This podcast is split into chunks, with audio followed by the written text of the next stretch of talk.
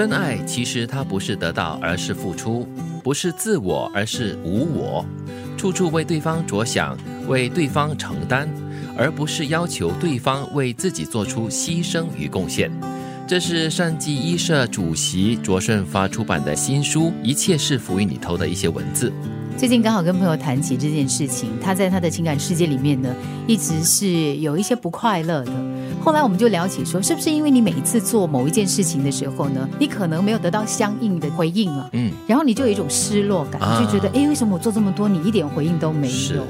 好像我付出了多少，我一定要拿回多少这样子哈。或许在卓主席的诠释里面，这真爱哈，这个我是缩小了很多的，更多就是为了对方。为他承担，为他着想。对，其实，在爱里面呢，可能就是不要有太多的自我了，呃，可能很难做到无我了。OK，就是刚才如德明所说的，就是稍微的少那么一点点，稍微少那么一点啊，少很多，对把那个我摆在一边吧，哦，少一点啊，这样子。那无我的话，就可以不用真爱。对，最重要就是不要要求对方也是付出了同等的一些贡献或者是牺牲。对，因为每个人的这个爱的方式不一样嘛，所以如果你有这样的一种期待的时候。往往的这个失落感会很大。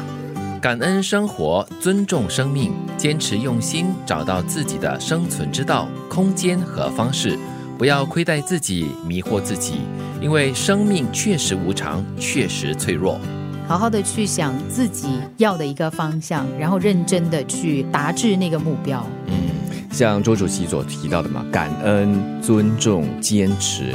我觉得这已经是一个很不错的指标，让我们在生活中哈来学习的，以这样子的一种标准来对人对自己。我们常常就是日出而作，日落而息嘛，很忙碌，有时候呢就会忙得有点失去方向，迷失了自己哦。所以呢，这句话呢就是要提醒自己，不要亏待自己。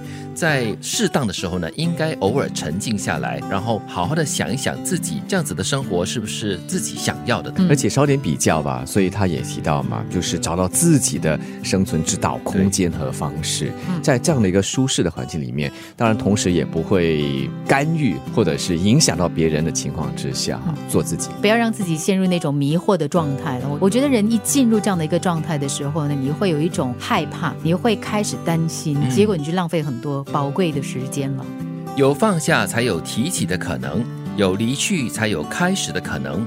缘生缘起，缘起缘灭，自然而然，自然法则，无需执着。嗯，我喜欢这句啊，就是有放下，你放下了过后，才有提起其他东西的可能。嗯嗯。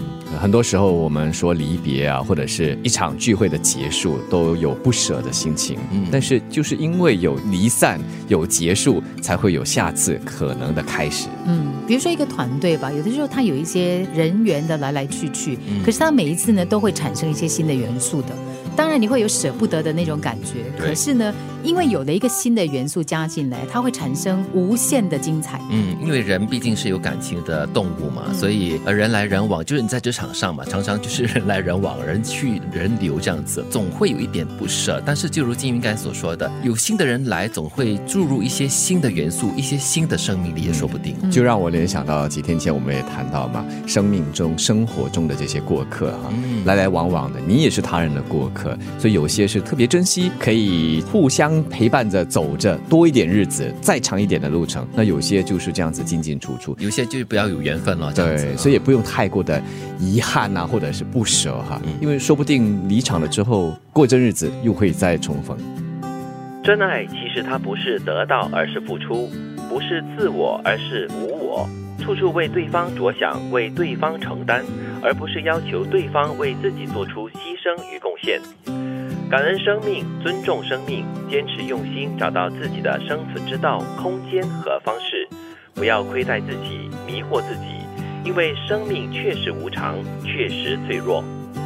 有放下，才有提起的可能；有离去，才有开始的可能。缘生缘起，缘起缘灭，自然而然。自然法则，无需执着。